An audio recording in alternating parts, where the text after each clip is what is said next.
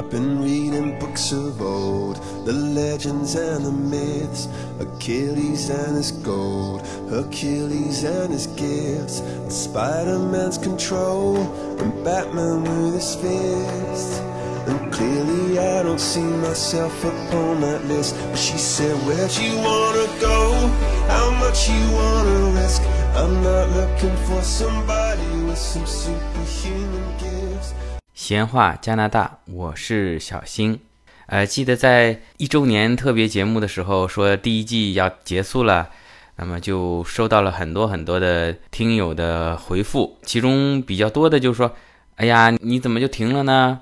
呃，之前还挖了很多坑啊，还没有填啊。”就是说还有很多话题，呃，之前说要讲没有讲的，其中也比较多提到的呢，就是在第一季呢曾经请过一位嘉宾。讲了他太太住院的一段经历啊，在魁省，也是通过亲身经历来向大家展示一下在加拿大在魁北克省的医疗体制的一些内容。其中呢，也讲到了一些呃比较神奇的现象。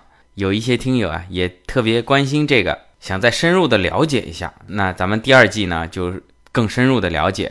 我呢，啊非常荣幸请到了这个当事人。上次那位嘉宾 Vito 的太太 Rachel，请他亲自来讲一讲那段神奇的经历。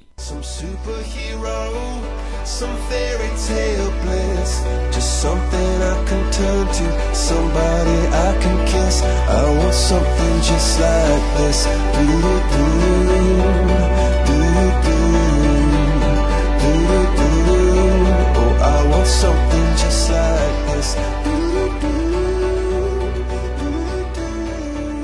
好，那 Rachel，咱们跟听友打个招呼先。好，大家好，我是 Rachel。呃，上次因为 Vito 讲过嘛，你在手术第二天，在理疗师带着你做练习的时候，曾经有一段短暂的时间失去了意识啊。我拿科学说法，可能是就休克了，或者而且当时不只是休克，是除了没有意识以外，可能心跳、呼吸也都没有了，是吧？对，没有心跳呃，后来说抢救回来以后呢，嗯，有一段神奇的经历，然后很多听友也都想知道这段经历，能跟我们详细的说说吗？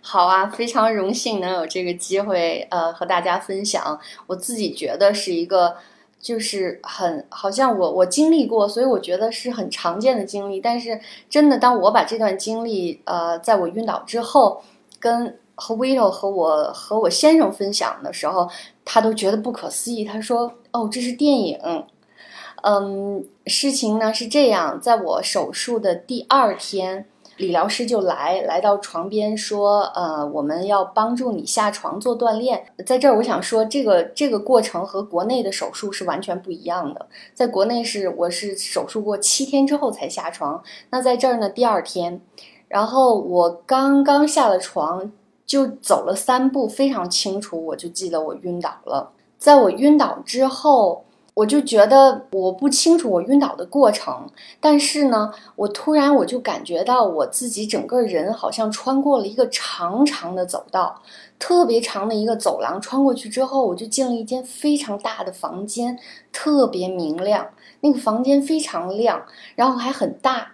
我当时吧特别高兴，因为我住在一个四人间里面，嗯。那个那个房间嘛很小，医生和护士来了之后呢，他们有的时候会抱怨的。他们说：“哎呦，这个房间这么挤。”那我进了那个大房间之后，我就特别高兴。我想：“哎呀，给我换房间了。”嗯，然后我就突然看见，我就好像在天花板上，然后就看见我的床边很多很多的医生和护士，然后我就听见他们在说 “cold cold”，然后这个 “cold” 的意思就是说。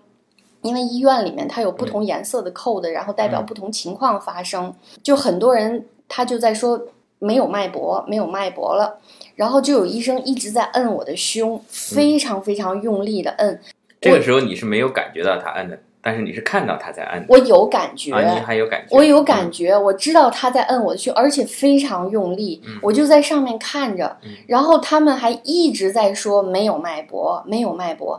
我当时在上面看着的时候，我就在想，我还活着呢，他们为什么这样呢？就当时很多人床边有人在比如套氧气面罩啊，嗯。有人在手上做一些东西，然后有医生摁，然后我清楚的记得，我看不到他们所有人的脸，但是我知道做胸外按压的这个医生的这个手，我能感觉到换了三个医生，因为每个医生摁的感觉是不一样的。我当时就觉得我肯定能活着，然后不知道过了多久，我就恍惚之间我就听见有人在叫 Rachel。嗯。Rachel，然后我就醒过来，我就睁开眼。我睁开眼的时候，我就看见我周围一圈的医生和护士。我当时不知道他们的身份是什么啊，我就看见周围一圈的人，觉得好漂亮啊，都特别好看。然后我就笑了。然后我听见医生说的头一句话就是说，She's okay, she smiled，就说她没事儿，她笑了。然后马上就有医生就过来问我说：“说你知道发生什么事情吗？”我说：“我知道，我晕倒了。”然后当时没有时间跟他们解释哈。然后因为做完胸外按压之后呢，他们害怕把肋骨摁折，然后马上就会床旁 X 光机推过来，会会会照 X 光。但是我呃在这个过程当中呢，我就扭头看了一下我的床右侧，本来是有一束花儿的，就是在我做手术的时候，牧师送了一束花儿给我。那我醒来之后呢，我一扭头看，我的花还在我的床旁，我就想，哎呀，我的护士真体贴呀，给我换了房间之后，把我的花也挪过来了。然后我就和护士说：“我说谢谢你啊，把我的花也挪过来。”他真的一脸诧异，他说：“我没挪你呀、你还在你的床上，你知道发生什么事情吗？”我真的就以为他们给我换了一个房间。然后还有一个细节是在我临醒来的时候，有一个护士，我就觉得我清清楚楚的听见他一直在喊，他跟我说：“别走，别走，和我们在一起。”那在我睁开眼的时候，我就觉得他紧紧地抓着我的手，我就觉得特别感动，因为好像在中国，只有家里人、只有亲人才会这样子跟你说别走。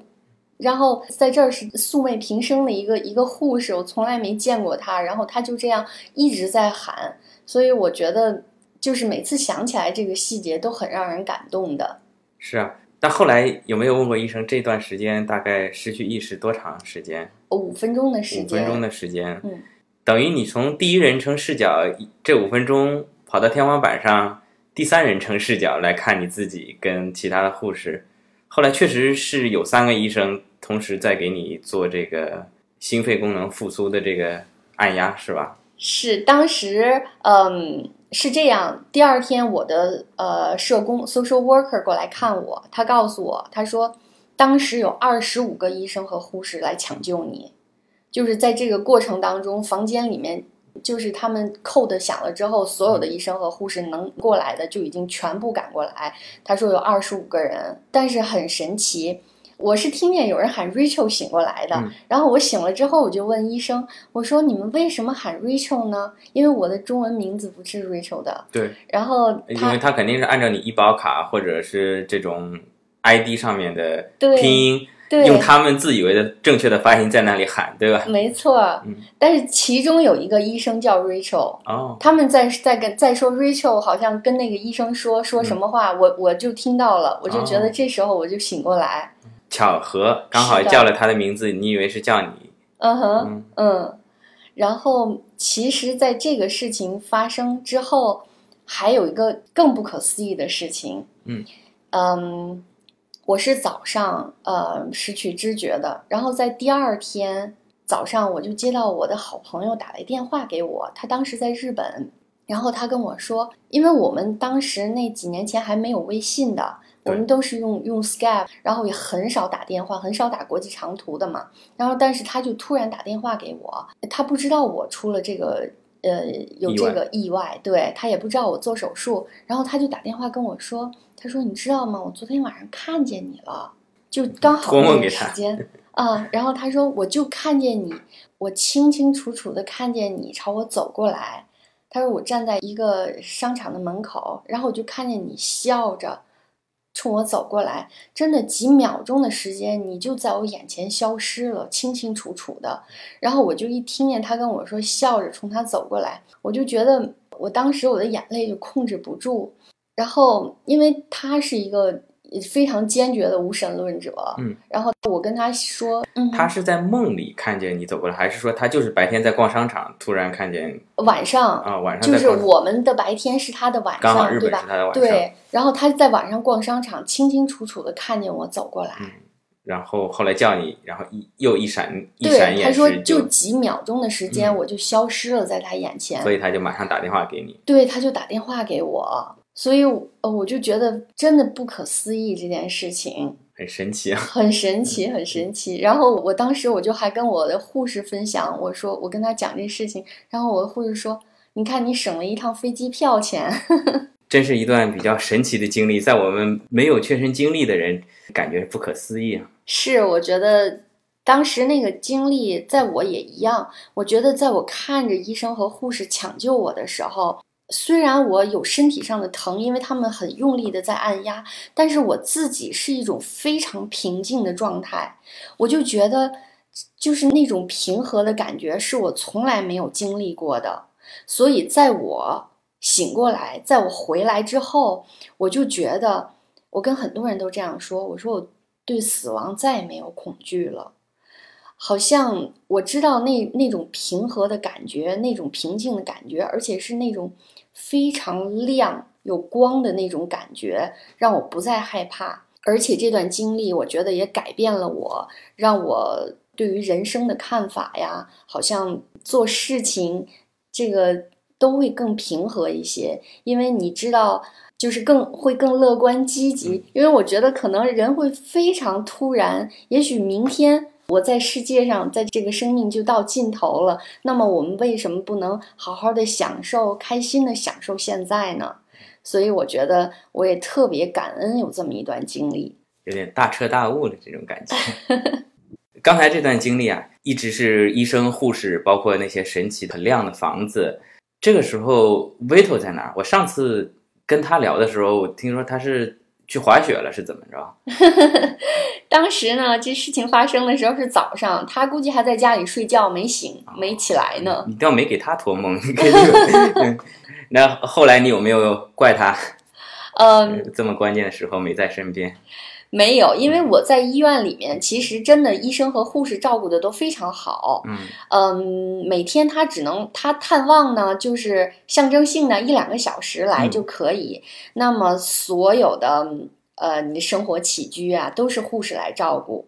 我其实，在医院真的非常感动对护士的照顾，因为像呃，你每天呃洗脸、刷牙、大小便这些事情。全部都是护士，不用有家里人来照顾的，在这面。还有呢，我一度是，呃，因为我只能平躺在床上很长的时间，一动都不能动的。然后护士呢会这样子，他理疗师，呃，不是理疗师，营养师，嗯，会来每天都问。说你想吃什么东西，然后根据你的胃口啊，根据还当然他会根据你的身体情况来给你安排饮食。然后在我不可以自己吃饭的情况下，那么营养师呢就要求厨房把所有我的食物都切成小块儿，然后就有护士有护工这样一口一口来喂我吃饭的。嗯，所以他们的照顾真的是无微不至，真的非常让人感动。这个跟国内就不太一样，这个国内。一般来说，必须要有家属陪，然后护工嘛，也请了一个护工，他可能也仅仅是在这个就是紧急的情况下帮你，或者晚上帮你翻个身啊，帮你处理一下大小便。只要白天肯定是家属陪在那里喂饭啊，吃喝拉撒。对。那么在这边可能，呃，我感觉也有一点，是不是这边医疗资源相对，你住进去以后，护士人手什么相对来说比较充足。他可以对每个病人，就像你这样，他可以照顾你洗漱起居。那如果人手不够，那就没办法，你只能等着。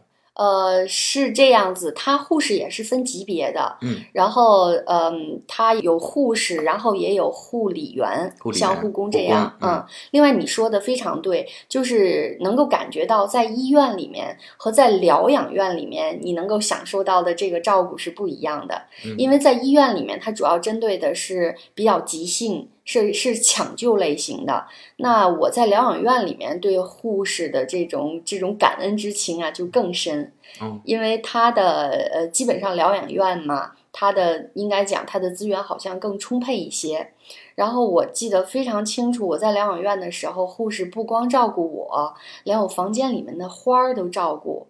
他会给花儿浇上冰水，然后放上我们喝咖啡的糖，哦，然后让对让那个让那个玫瑰花保持了一个月一直开，然后他还有时间来教我学法语，给我念报纸，然后就是这样子，他们会有的时候会让你开心啊，带小礼物给你，送花儿给你，送巧克力给你。我觉得这些真的是不可思议的，可能在国内是我们都要给医生和护士来送礼，但是在这面医院里是从来不用。然后护士他们会想尽办法，就像你是他的消费者，他们会想尽办法让你开心，让你赶快身体痊愈。所以真的是非常感谢。疗养院里面的护士等于是人手更加充足，服务更加的全面。那么就是说，其实也是不同国情造成的。如果中国也像这边这样，好几个护士照顾一个病人，那可能后面病人就没有机会住进医院了。嗯那即便在魁省这种情况，很多如果你病一般的病，不是那种急诊很急的，想住院想看到医生，也要等待很长的时间。可能某种程度也是因为前面对于已经收治的病人这种无微不至、大量的资源的消耗，造成了后面的病人可能就要排队排更长的时间。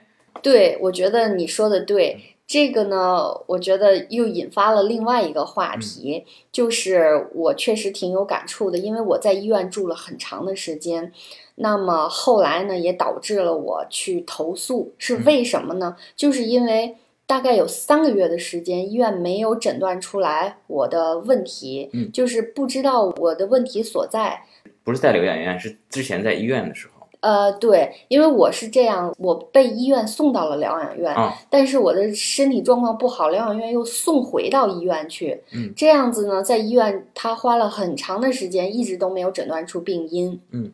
这对，这大概有三个月的时间。那么他的医生呢，也是他们他们找不出原因的话呢，他就像我就觉得我像一个做实验的小白鼠鼠一样，对，在在被试。然后医生说，有可能是吃的药物过多了引引起的嗯不良反应，因为我不能站起来。嗯，就血压降低，然后会晕倒。他们停药停了两周来看，那么没有任何效果。然后后来呢，医生又说，嗯，你是心理有问题，精神有问题，所以这样子就就导致了很长时间。哦，然后非常有意思，我最后投诉呢，其实这个问题还是一个护士提醒的我，嗯我觉得非常不可思议。他跟我说，他说我觉得医院对你的治疗呃措施不够。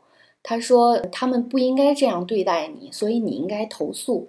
我当时听了很震惊，我觉得没有医院里好像呃自己的 人来说说，是是是是，嗯，他是不是跟医生闹了什么矛盾？其实他们呃就真的是我觉得。没有说针对哪个具体的医生来，他好像嗯、是针对制度的问题。你你能感觉到他，虽然我们不认识啊，但是他护士是这样，他就把真的把病人当成亲人一样。对，就是我们我们说的话，好像觉得不是太真实，但是我是确实是这种亲身感受。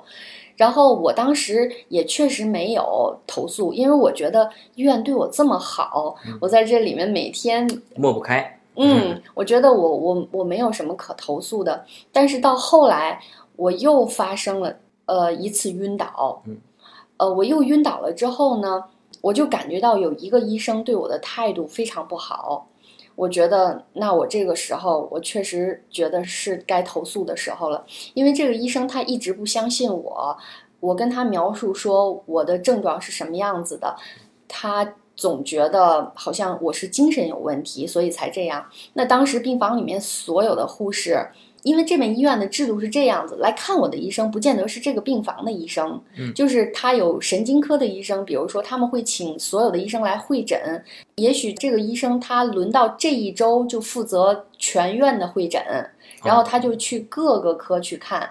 那么我当时就就是这个神经科的医生呢。他对我态度非常不好，他坚决要求我站起来量血压，然后所有的护士都跟他说说不可以站起来，因为我站起来就会晕倒。那他坚持不听，那我果真就又再晕倒一次。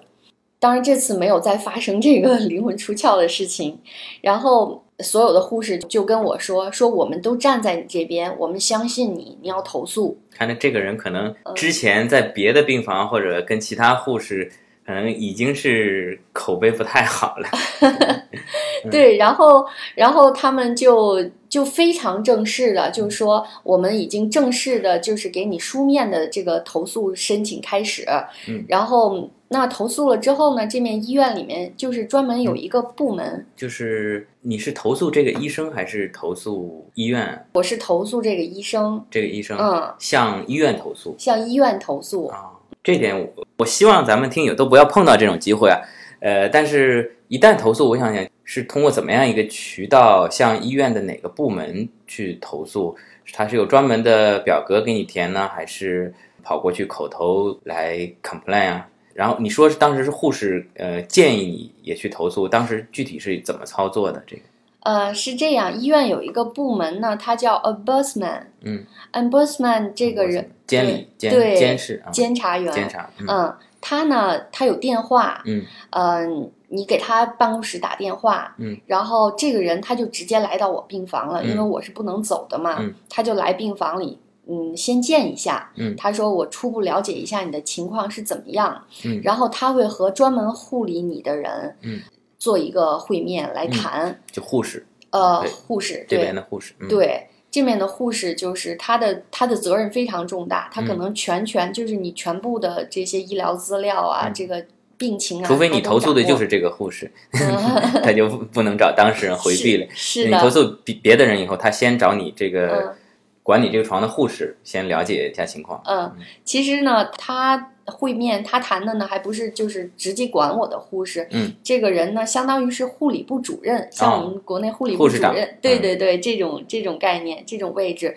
然后他和他谈了之后，就了解了一下整个情况。那么具体书面的东西我没有填，我觉得应该是他病房的护士来做的这个工作。对，你只要需要跟他说一下你的情况就可以了。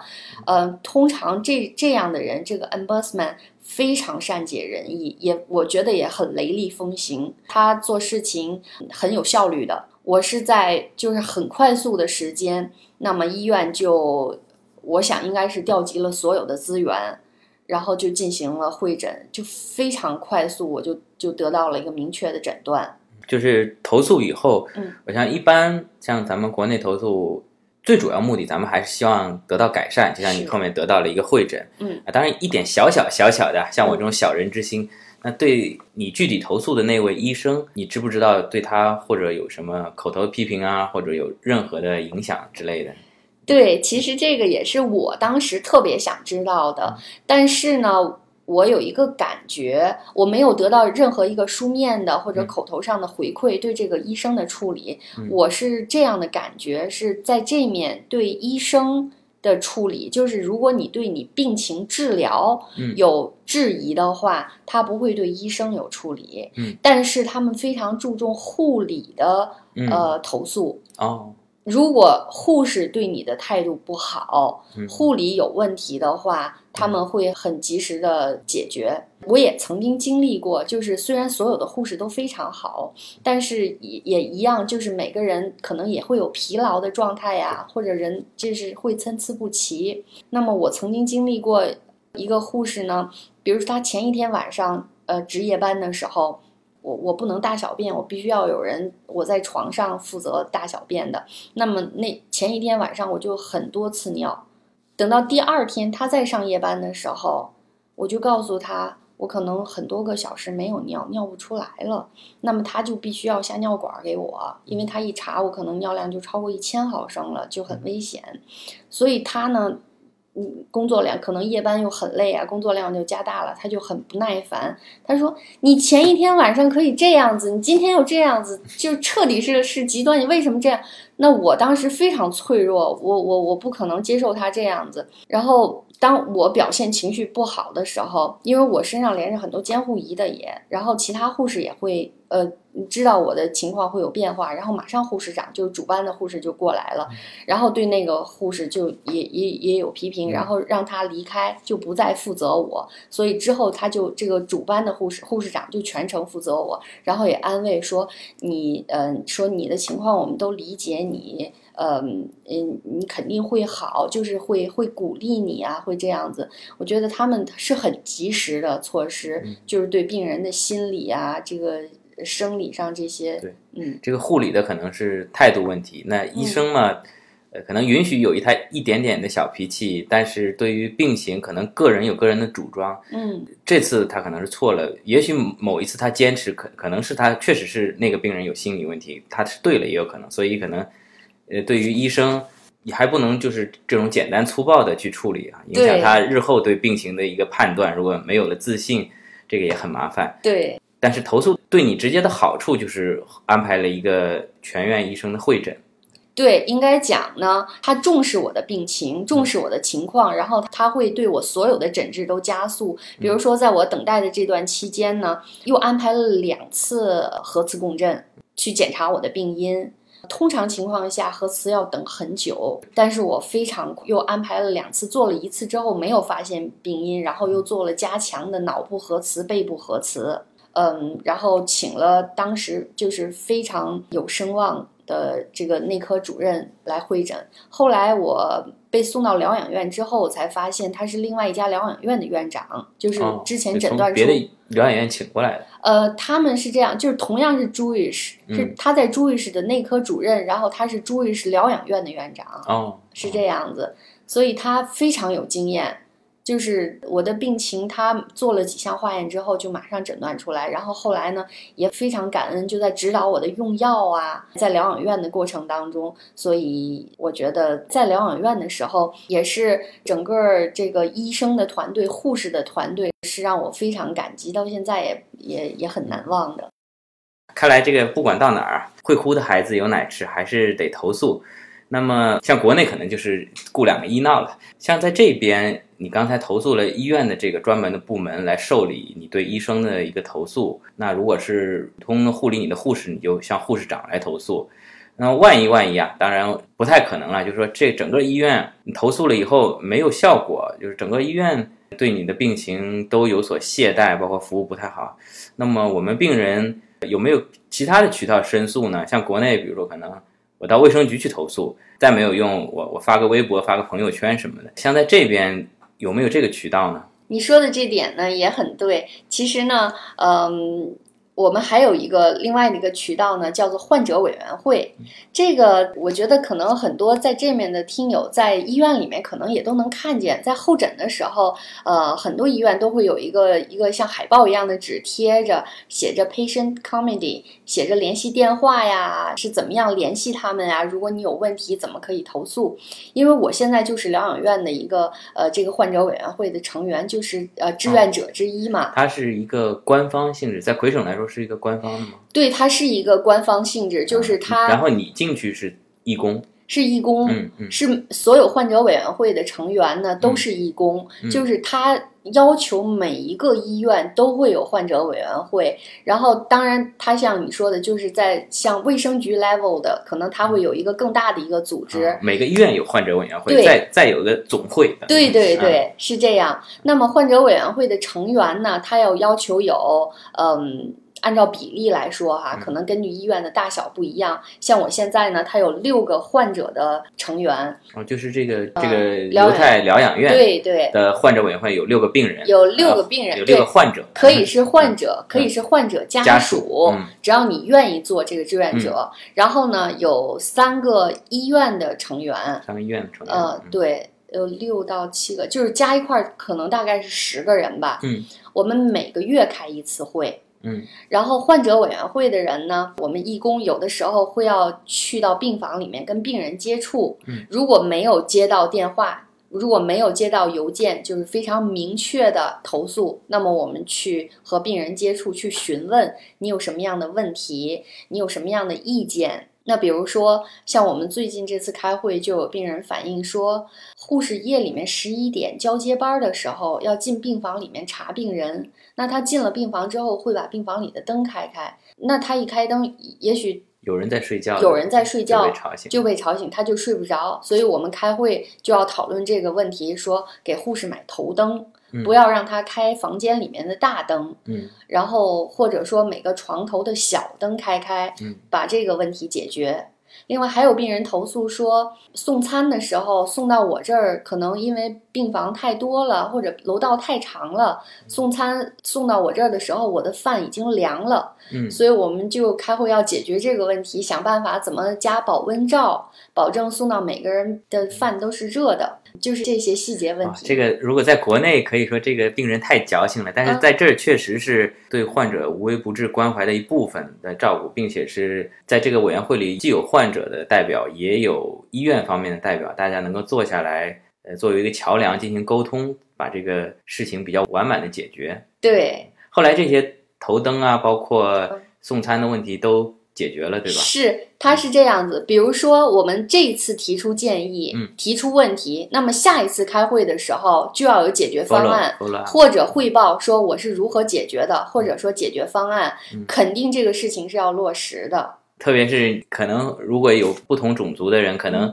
如果这个患者刚好只会讲中文的话，就找你就对了，对吧？呃，到目前为止，我还确实没碰见过讲中文的呃患者。对，都是讲英文的。嗯呃，对，因为我我也只会说英文，法语不好。但是我确实发现这个患者委员会，因为我刚开始进入的时候没有想到过形式是这样子，嗯就是真的患者，就是委员会的患这个成员，作为患者方的人。非常争取自己的利益，嗯，就是他们会为了患者的利益，会为了我们的利益，努力的去跟院方争辩，嗯，然后很激烈，有的时候嗯开会非常激烈。对，然后有一次开会是医院那三个人呢？是医院的是低头认罪吗？还是也是不是开诚布公？因为你想，医院的成员是院长、嗯院长、副院长和一个秘书，也是很高级别的。对。然后我们有一次开会是要讲医院想调整停车费用，嗯涨高停车费，嗯那么就是每个小时，比如说前三十分钟是免费的，然后三十分钟到一个小时是多少钱？一到两个小时是多少钱？那么它每一个呃时间段呢，相应的有调高。那么患者委员会的成员就非常激烈的在讨论，在反对这个事情。嗯然后你要问你这个钱用来干什么？你的医院收入是多少？利润是多少？然后医院收入这不都是公立的吗？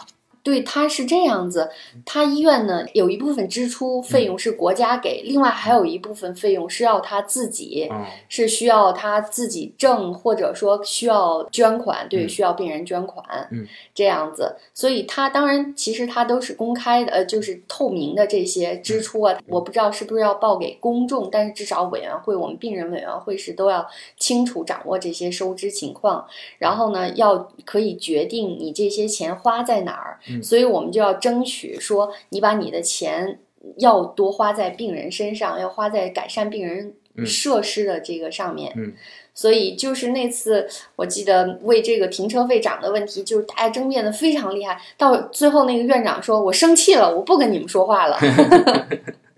那 后来呢？讨论下来结果，”最后第二次，我们下个月再开会，还是按照我们病人、我们患者要求的这个措施嗯来、来执行的，就没有涨那么高。没有涨那么高对，稍微涨一点。对对对，我觉得这也是可以接受的，嗯取决于这个医院停车位是不是很紧张嗯，啊。如果调高费用可以让一些不紧急的病人就不选择停在这里，反而是对比较有紧急事情的这个病人的一种帮助。也不是说涨价就完全是不利于患者，嗯对？其实对疗养院里面大部分都是呃家属来探望，对，我们就说呃希望让家属陪患者的时间更长一些，嗯嗯，然后这样子对病人的康复也是有好处的。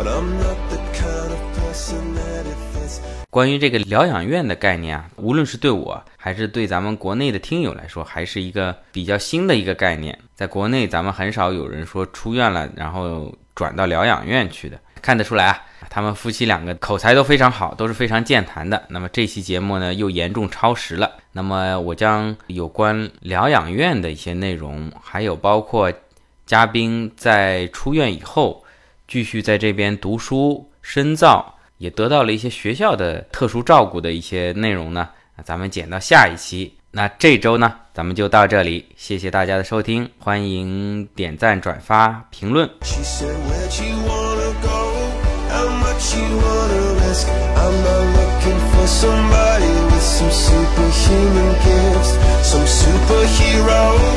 Some fairy tale bliss. Just something I can turn to, somebody darkness. I